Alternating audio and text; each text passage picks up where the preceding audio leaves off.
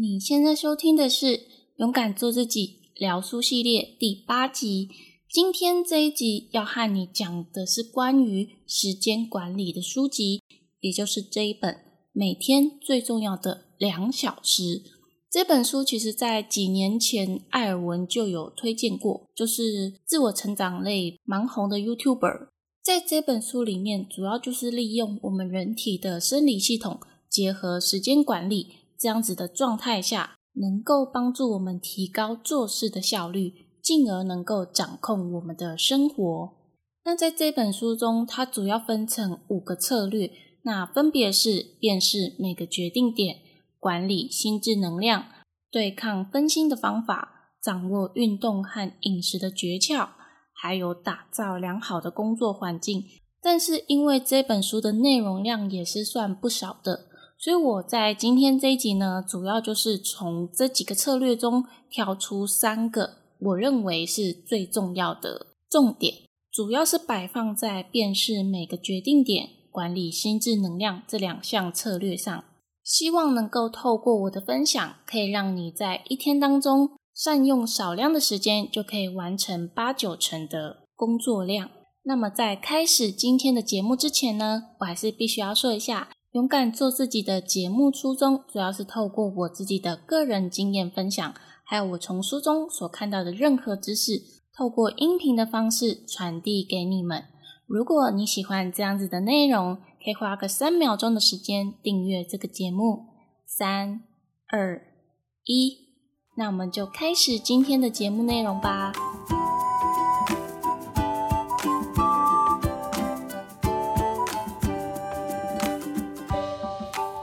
首先呢，还是要针对这本书大致做一下介绍。作者是乔许·戴维斯，是一位长期研究神经科学与心理学的作家。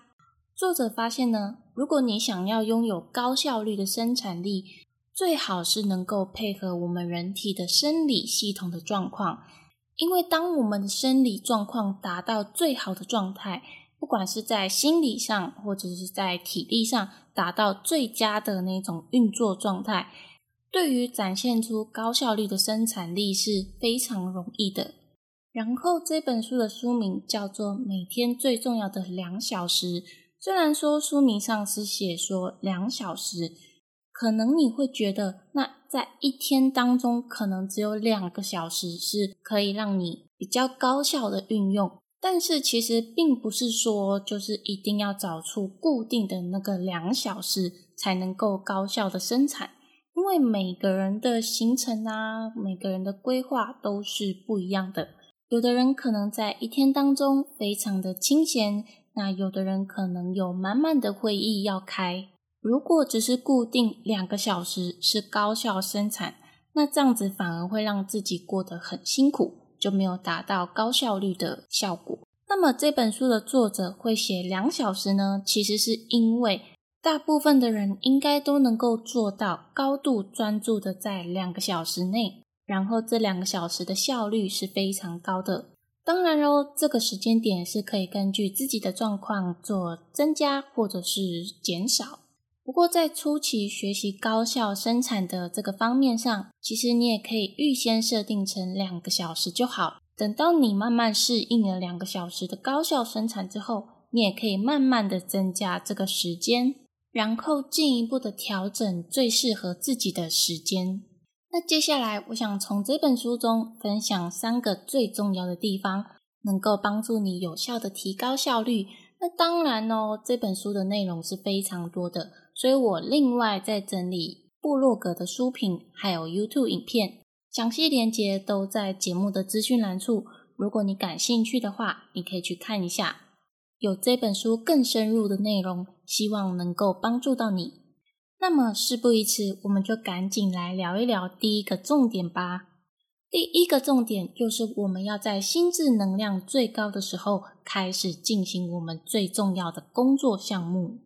通常在我们一天当中，早晨时光是心智能量最高的。当然，有些人可能是夜猫子族啊，那他们的心智能量最高的巅峰，可能就是在晚上半夜的时候。我也有听过不少 YouTuber 啊，或者是创作者啊，他们就讲说，其实他们在半夜的时候是他们灵感涌现的时刻，所以根据每一个人的生理状况不同，你的心智能量最高的时间点可能也有所不同。不过呢，我们今天就撇开夜猫子组好了，我们今天就针对一般大部分的人都比较适用的状况。也就是早晨时光是心智能量最高的时间点。那在这个时间点呢，我们第一件要做的就是我们自己最重要的事情，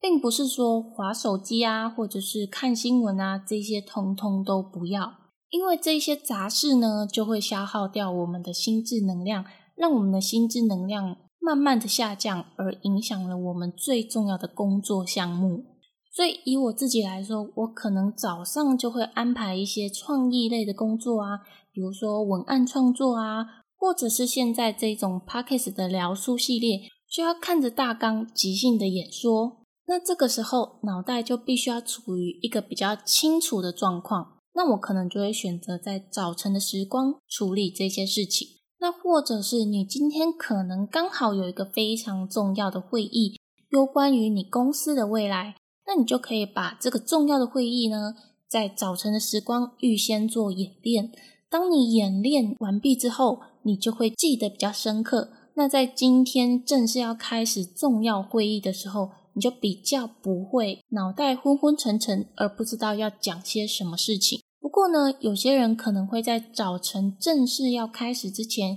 先写一下今天的行程规划，这样子当然是没有错的。但是最好的方法就是可以在前一天预先写下隔天的行程规划。为什么会这么说呢？因为当你在早晨先写下行程规划的时候，其实，在你思考的过程，你也会消耗你的心智能量。当你已经完整的规划出来的时候，你可能已经消耗了百分之二十到三十的心智能量。那在接下来重要的事情上面，你可能就没有办法更高效率的完成。不过，其实，在刚刚我就有先提到，早上我可能会做一些创作方面的事情，其实也是有原因的。因为创作方面的事情会让你开始去思考、去动脑。当你开始动脑的时候，你的脑袋就比较不会昏昏沉沉的。因为绝大部分的人在刚起床的时候，脑袋会昏昏沉沉的，很想要睡觉。有些人可能是利用运动来帮助自己醒脑的，但是如果你想要做一点静态的事情的话，我会非常建议你可以做一些创作类的东西，能够有效的帮助你醒脑。我自己就是亲身的体会到，当我早上真的很想要睡觉的时候，我开始去做一些创作类的事情，我就比较不容易睡着。而且我的脑袋里的思绪会变得很清晰。那在另外呢，我发现如果你在早上开始重要的事情时，你会有一个非常大的好处。不是有一句话说到“一日之计在于晨”吗？当你在早晨开始最重要的事情时，你的身体就已经开始进入到战斗的状态，也就是开始准备迎接今天美好的一天。你会觉得今天过得非常的充实啊，然后充满了正能量。这些经验我是深有所感的，所以我非常喜欢在早上的时候开始我的创作人生。不过呢，在这里我想要讲另外一种状况，我相信也是有很多人在一早起来就必须要赶着出差啊，或者是到公司里上班，所以可能没有办法有效的利用早晨的时光。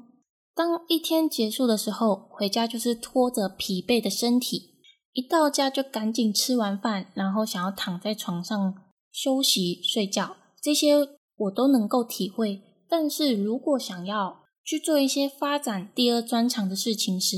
我会非常建议可以在你开始正式之前小睡个半小时的时间。虽然说早晨是心智能量最高的状态。但是，如果我们真的没有办法在早晨时光从事最重要的事情时，其实，在晚上你小睡一点是能够帮助自己恢复心智能量的。那这个时候再开始最重要的事情，虽然效果上可能没有比早上还要好，但是小睡后回复的能量还是能够帮助你高效率的完成事情。那关于只能够利用晚间的时间，好好的从事最重要的事情，我最近有看了一本书，是一个韩国人写的，叫做《原子时间》，主要就是好好的利用下班后的时间，开始规划他的第二人生。那关于这本书的重点呢，我会在之后的聊书系列另外再讲这本书。如果你有兴趣的话，你可以持续追踪我的 podcast 节目，或者是 follow 我的 IG，订阅我的 YouTube，才不会错过之后这一本《原子时间》的精彩内容。好，那我们再接着讲第二个重点，就是早晨要喝一大杯水。我想应该大部分的人都没有早上起床就喝一大杯水的习惯。我自己是从国高中开始就已经养成早上必定要喝一大杯水的这个习惯，而且我喝的水是属于温开水，并不是那种冰水，所以我觉得正确来说应该是修正成早晨一大杯温开水比较适合。那因为早晨先喝下一大杯水，能够唤醒你的身体，再加上是温开水。就能够更有效的唤醒我们全身，而且其实经过一整夜的时间，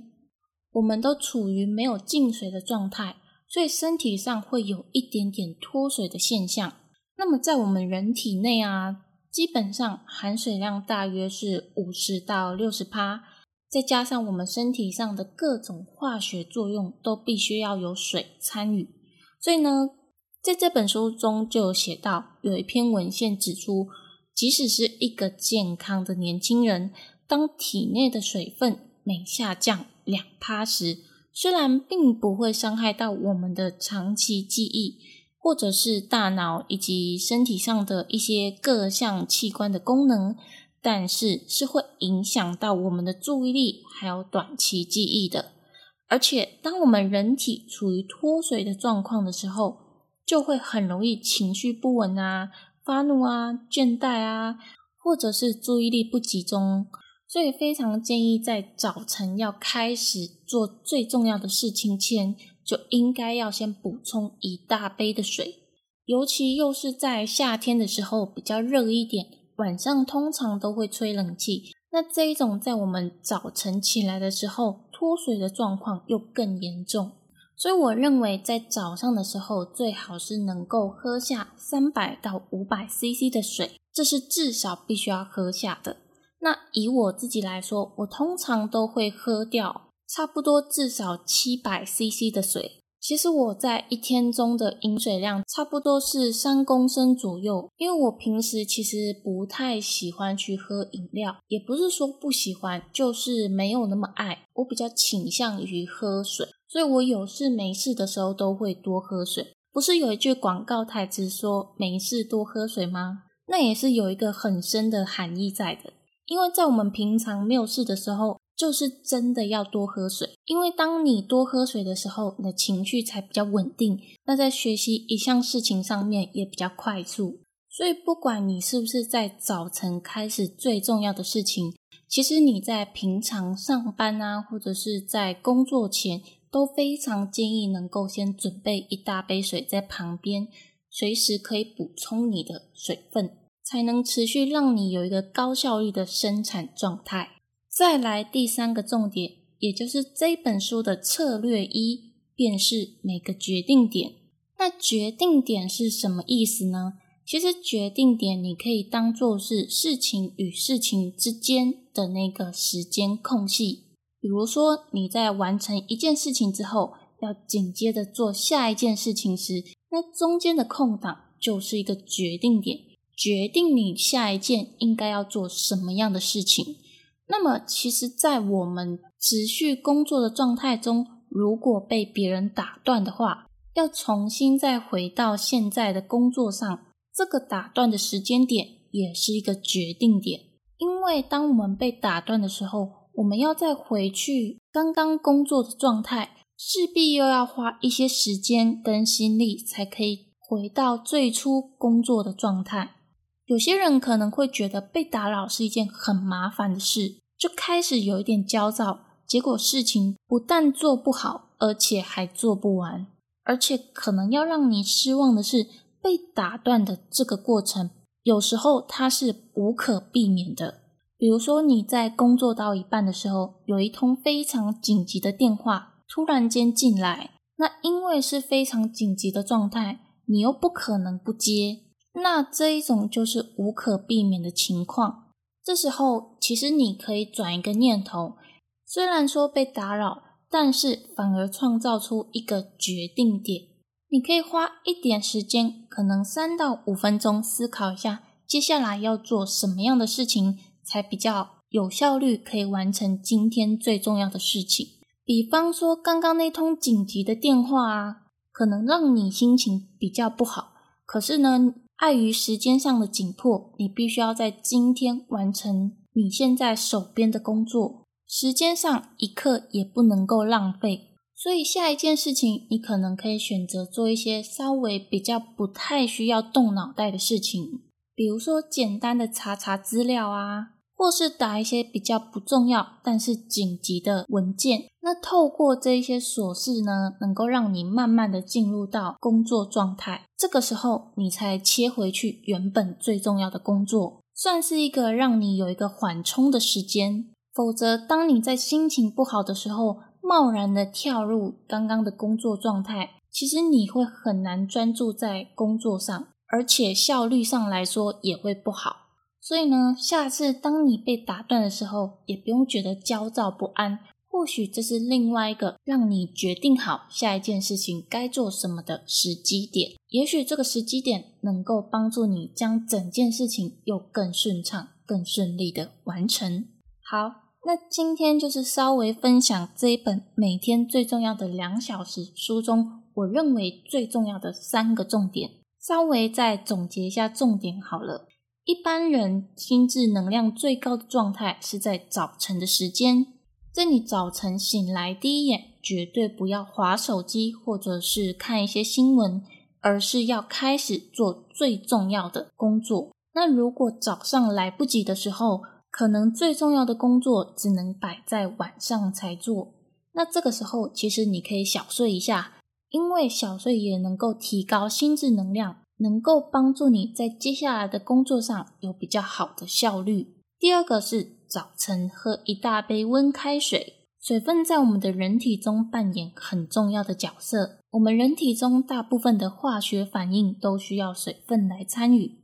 而水分是影响专注力与短期记忆最重要的关键因素之一，所以搭配早晨心智能量最高的状态，在早晨开始前就先喝下一大杯温开水，能够唤醒身体，也能够提高专注力。当然，在平常工作的时候，也可以准备一杯水，随时让自己的身体处于能量较高的状态。第三个就是。善用每一个决定点，而决定点呢，就是事情与事情之间的时间点。可能你被打断会觉得不高兴，但是被打断的时间，你可以视为是一个决定点，决定下一件事情应该怎么做，会比较能够让今天的行程可以顺利的完成。那以上三点就是我从这本书中挑选出最重要的三个重点。当然，更多的详细内容，你可以到我的节目资讯栏处。查看部落格文章，或者是看 YouTube 影片，